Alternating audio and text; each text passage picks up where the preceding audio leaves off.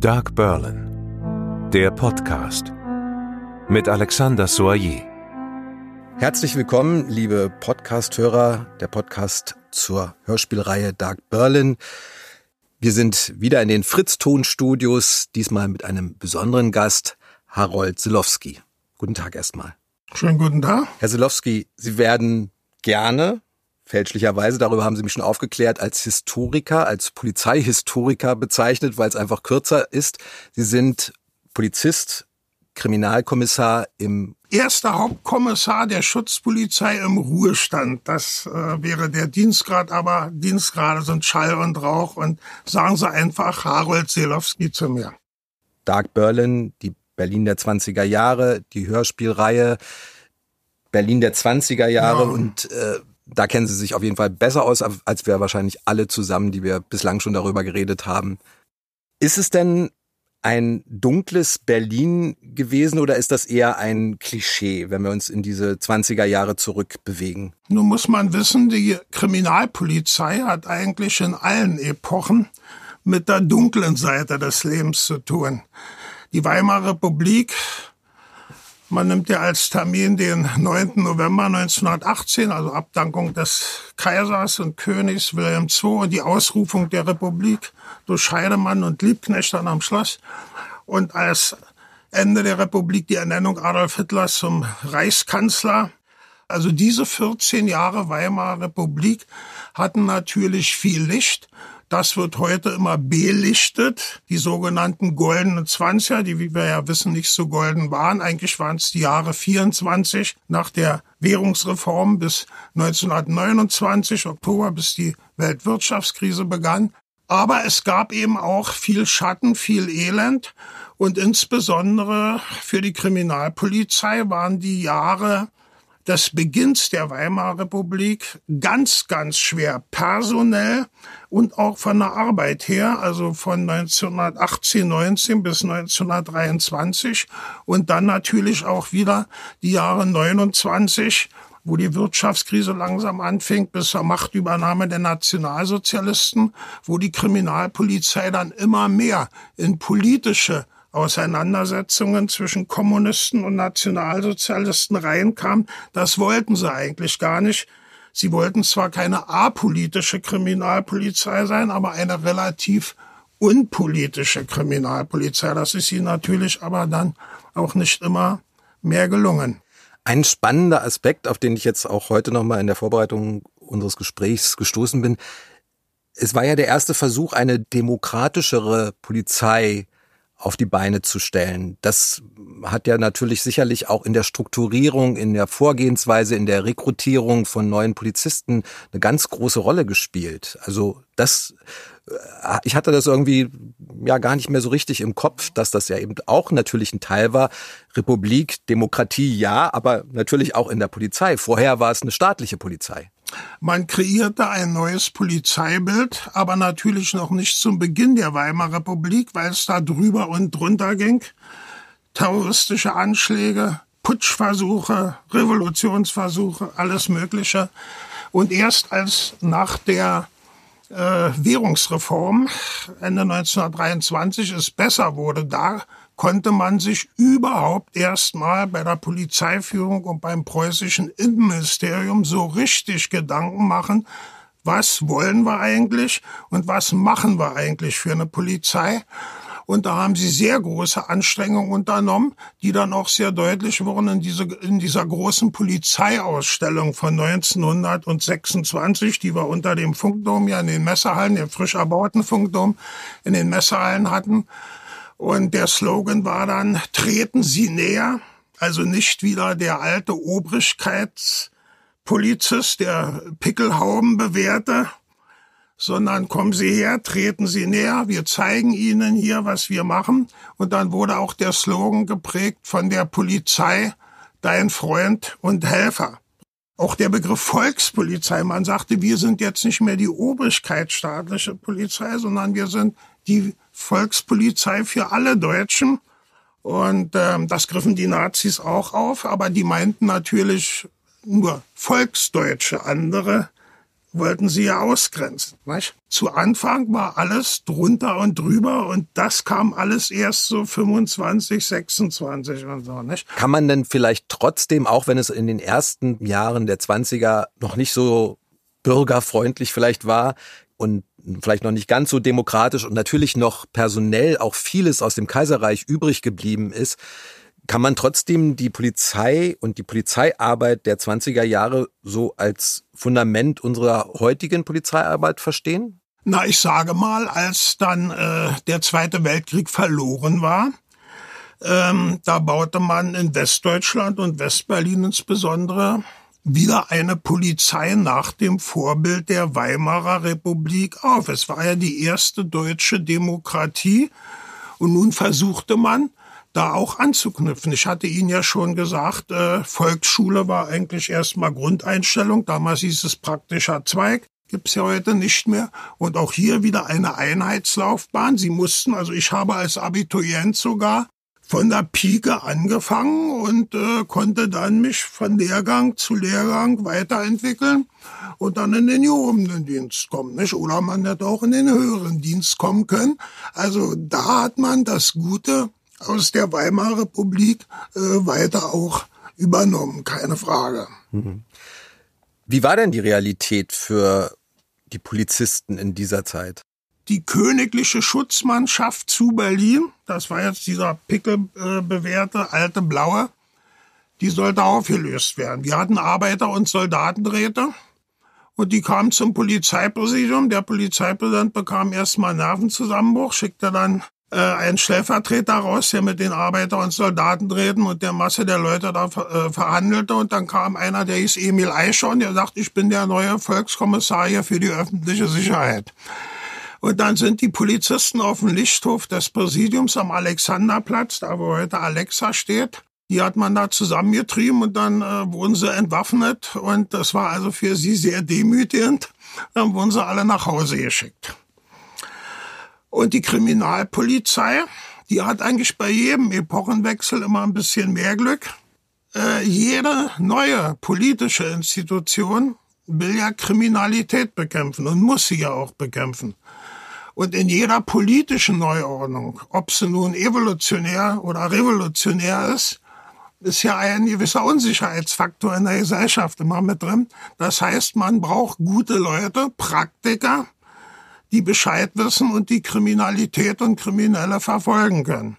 Und insofern hatte die, Krimi äh, die Kriminalpolizei mehr Glück. Die wurde zwar auch entwaffnet, aber sie haben nach zehn Tagen ihre Waffen dann auch schon wiederbekommen und äh, konnten also weitermachen. Wer kein Glück hatte, es gibt ja nicht die Polizei, es gibt ja Schutzpolizei, Kriminalpolizei, dann gibt es verschiedene Zweige. Es gab auch die politische Polizei in der Kaiserzeit und Zeit der, des Preußentums. Polizei war ja immer Ländersache, also nicht des Deutschen Reiches, sondern preußische Polizei.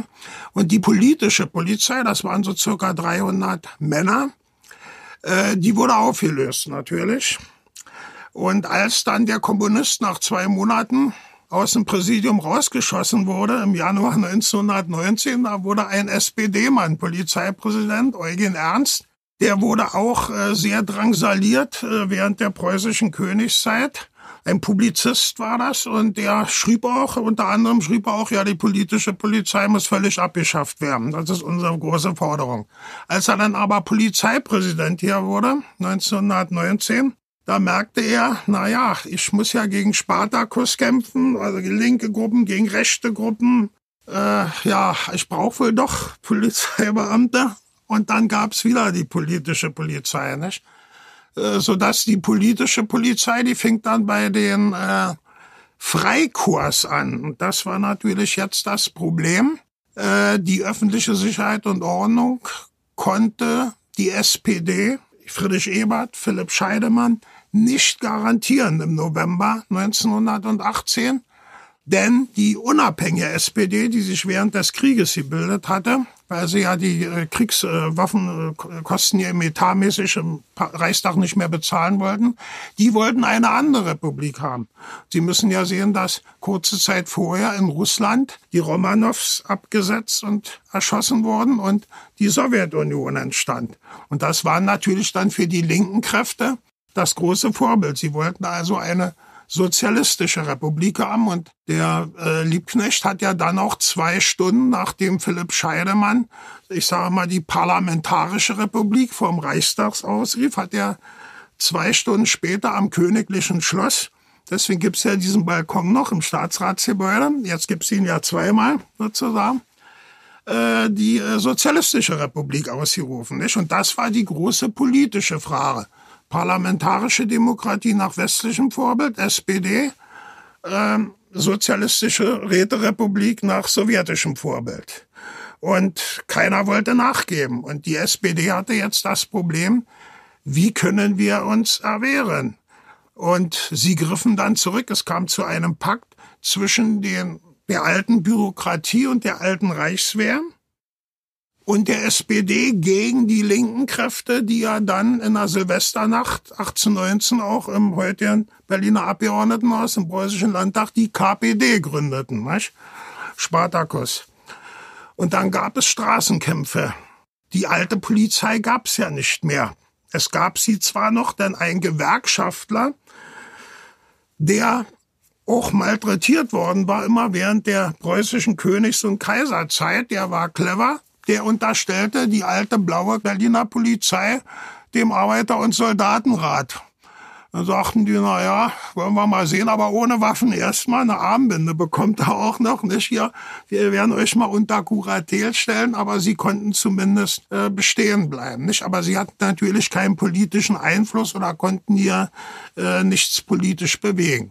Und die SPD verließ sich dann halt auf die zurückkommenden Truppen, die zwar den Ersten Weltkrieg verloren hatten, aber im Falle eines Bürgerkrieges, sie waren ja gut gerüstet. Sie waren auf dem modernsten Stand der Zeit. Sie hatten äh, Lastwagen, das gab es erst seit dem Ersten Weltkrieg, überhaupt auch Polizeiautos dann nach dem Ersten Weltkrieg. Nicht? Sie hatten Minenwerfer, sie hatten Geschütze, sie hatten Maschinengewehre, waren also ausgebildete Leute. Und wer war das nun? Das waren die Leute der Garderegimenter.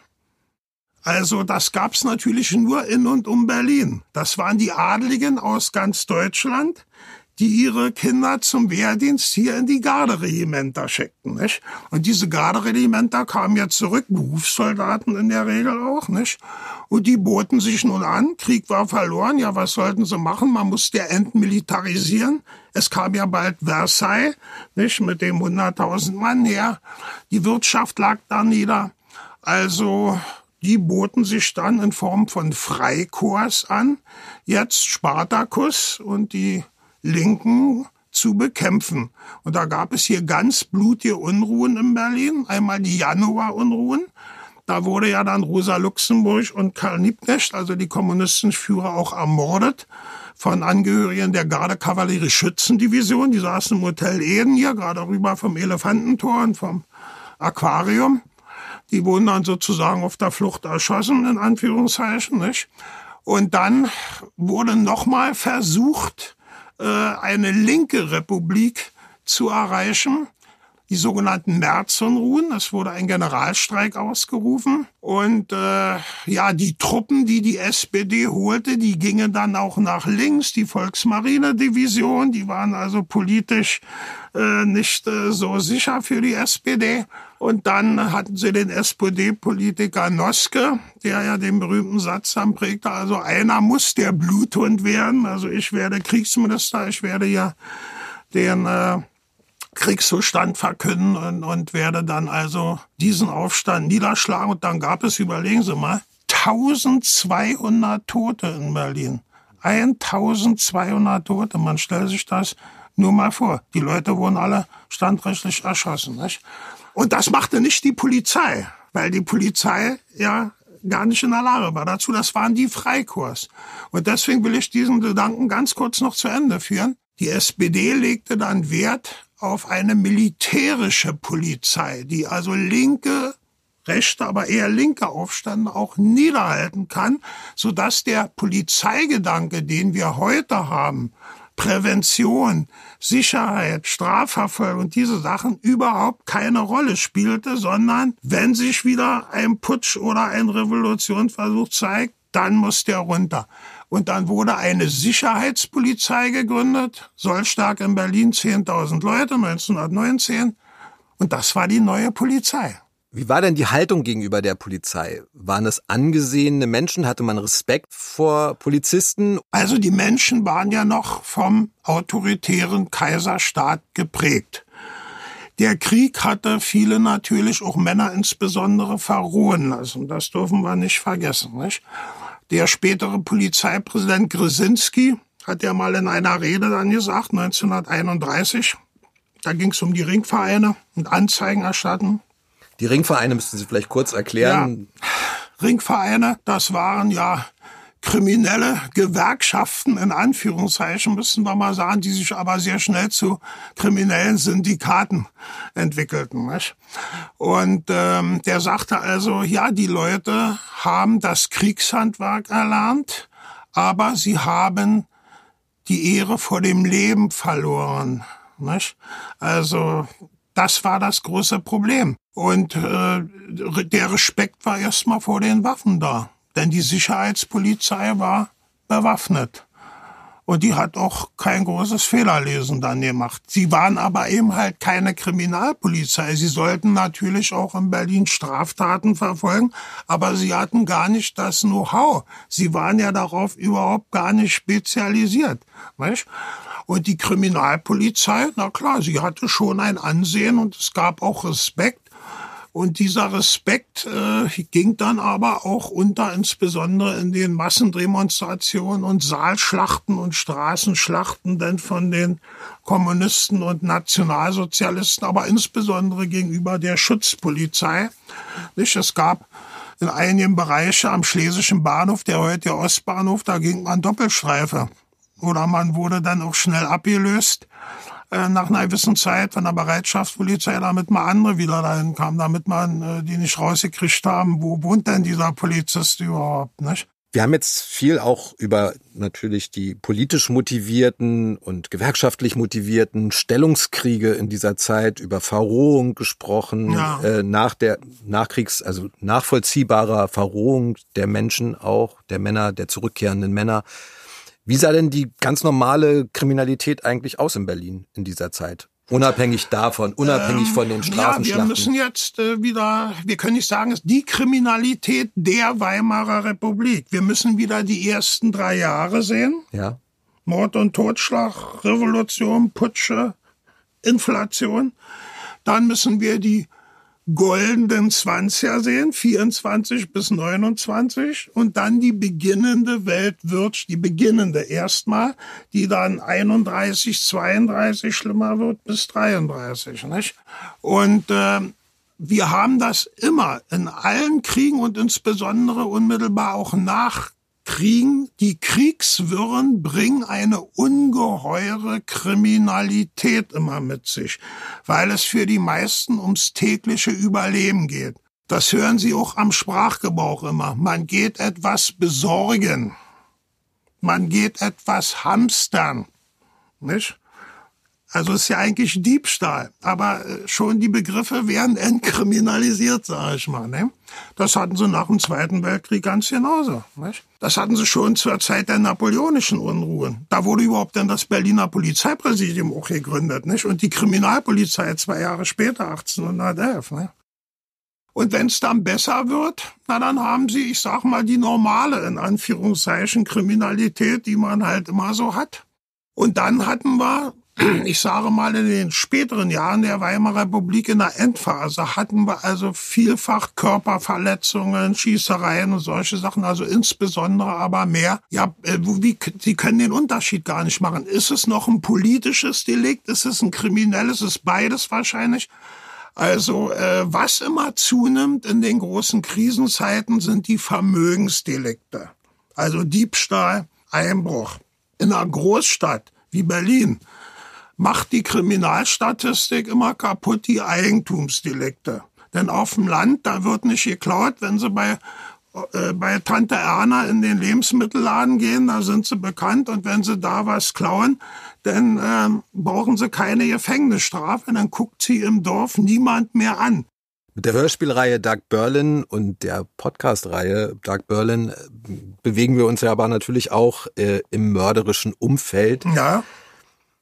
Wie mörderisch war denn diese Zeit und wie groß ist auch einer der Protagonisten dieser Reihe und historische Figur Gennard, eine Lichtgestalt der Polizeiarbeit, denke Ja. ich bis heute. Wie wichtig war der auch für die heutige Polizeiarbeit? Ja, also in der Weimarer Republik gab es eine Reihe von Kriminalkommissaren. Einer hier, der Engelbrecht, schrieb sogar Bücher, äh, teils alleine, teils mit einem Journalisten namens Heller zusammen. Und äh, die Zeitung äh, nannten die auch namentlich immer, wenn sie Erfolge hatten. Das gab's dann aber nach dem Preußenschlag von äh, 20. Juli 1932 nicht mehr. Da wurde das demokratische Preußen durch Reichsexekution zerstört.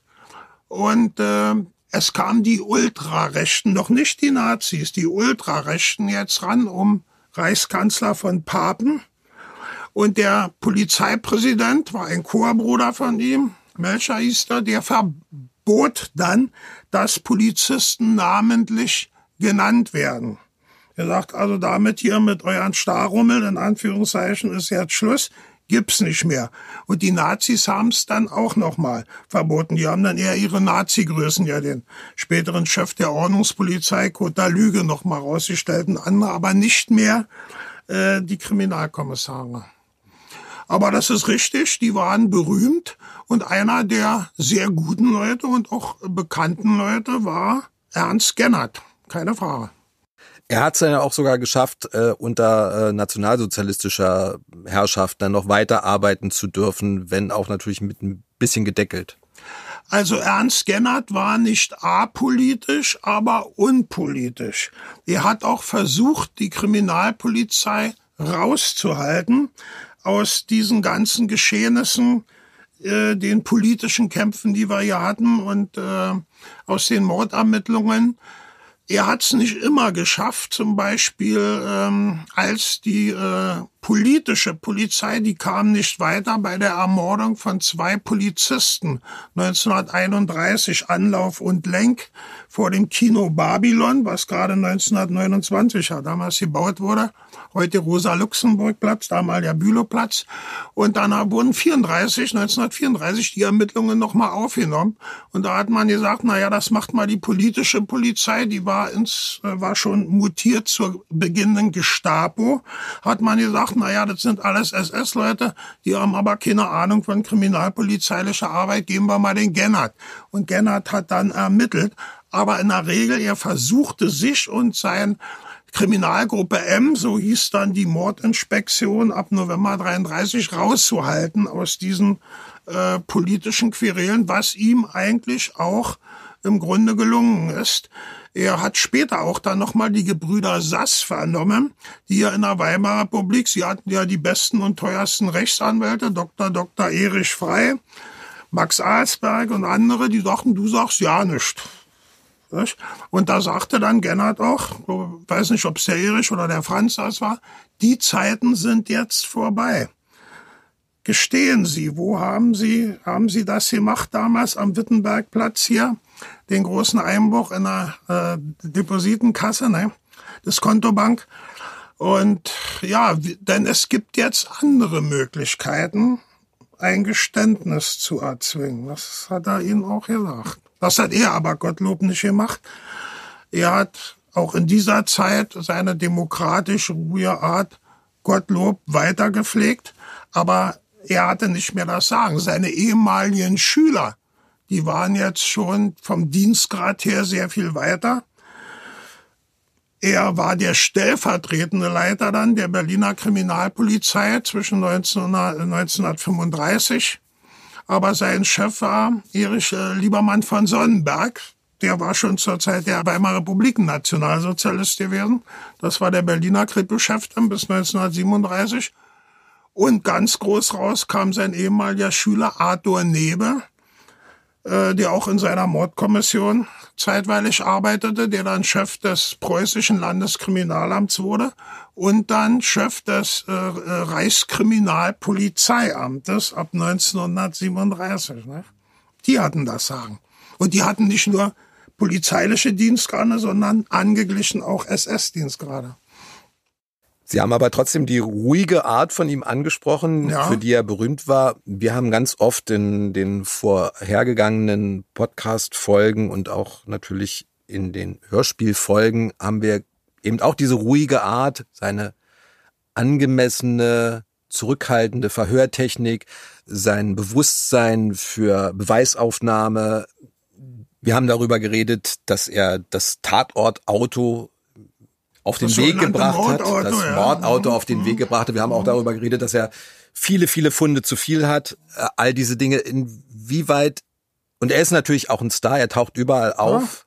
Ja. Er ist eine wirklich prägende Gestalt dieser Zeit, äh, dieser Polizeizeit.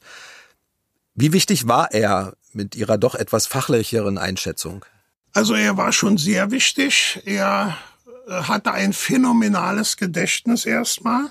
Er hatte ein gutes psychologisches Einfühlungsvermögen und äh, seine Vernehmungen, wenn seine Mord, Mordkommissare, er war gar nicht so auf Mord und Mordout, er sagte Mord und Todesermittlung.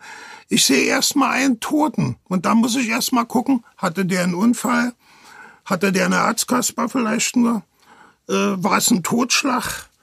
Äh, oder was vielleicht Mord. Also es gibt ja ganz verschiedene Möglichkeiten, die strafbewehrt sind oder auch nicht strafbewehrt sind, äh, wie jemand zu Tode kommen kann. Nicht? Aber das war natürlich wieder die Boulevardpresse, die jetzt hier hinter war und immer Mord war dann immer ähm, äh, jedes zweite Wort, wenn dann Veröffentlichung und so erschien. Ja, er war in seinen Vernehmungen auch sehr väterlich. Er bot den Leuten auch eine Zigarette an.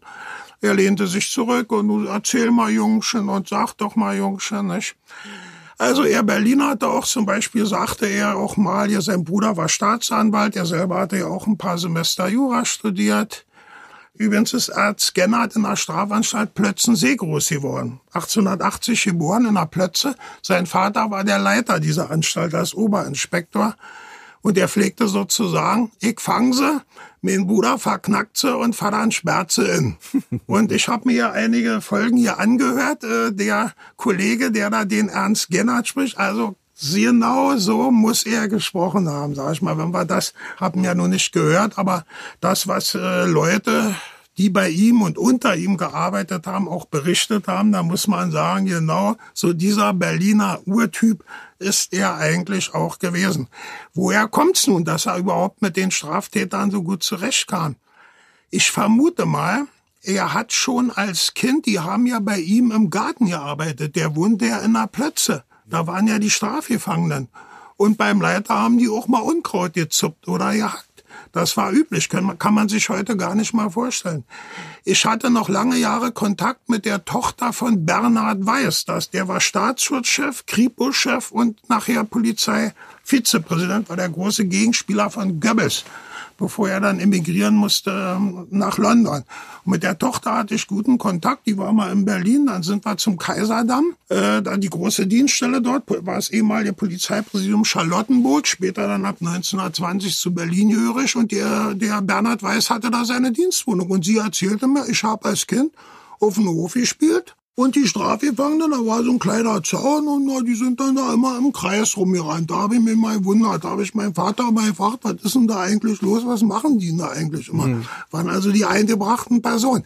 Kann man sich heute alles gar nicht mehr vorstellen.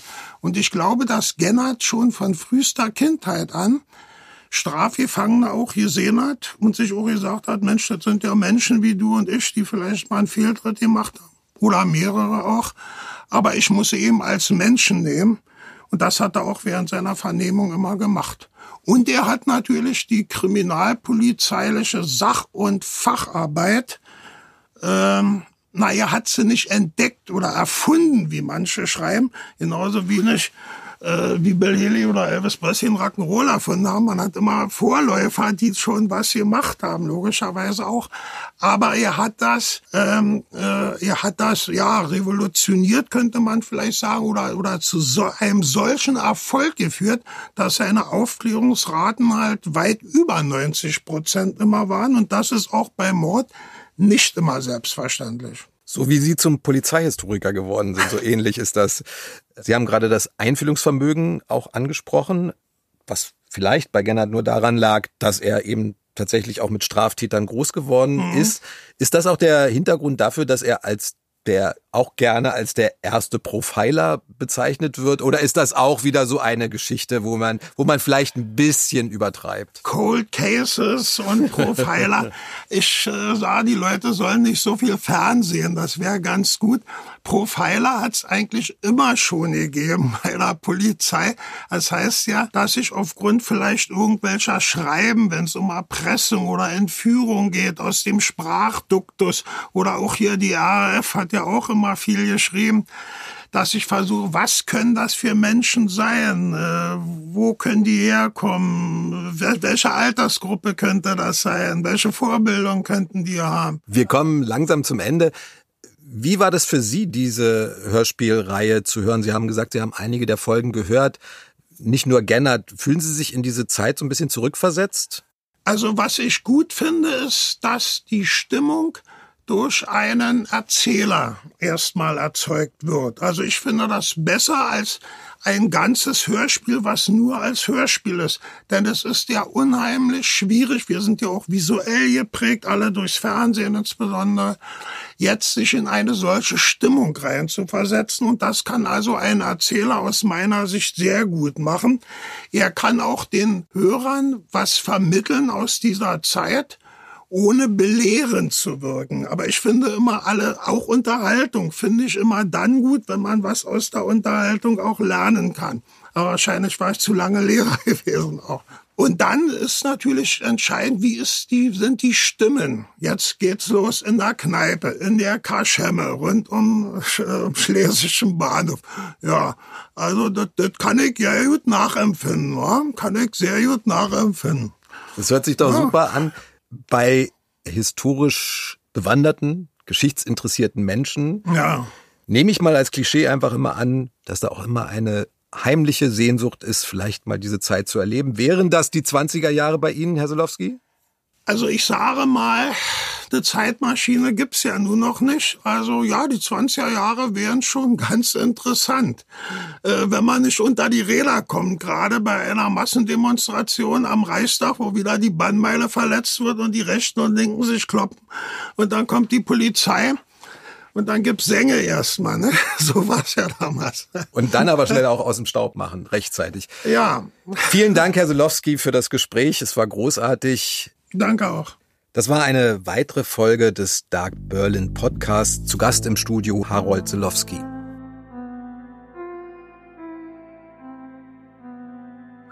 Fritz.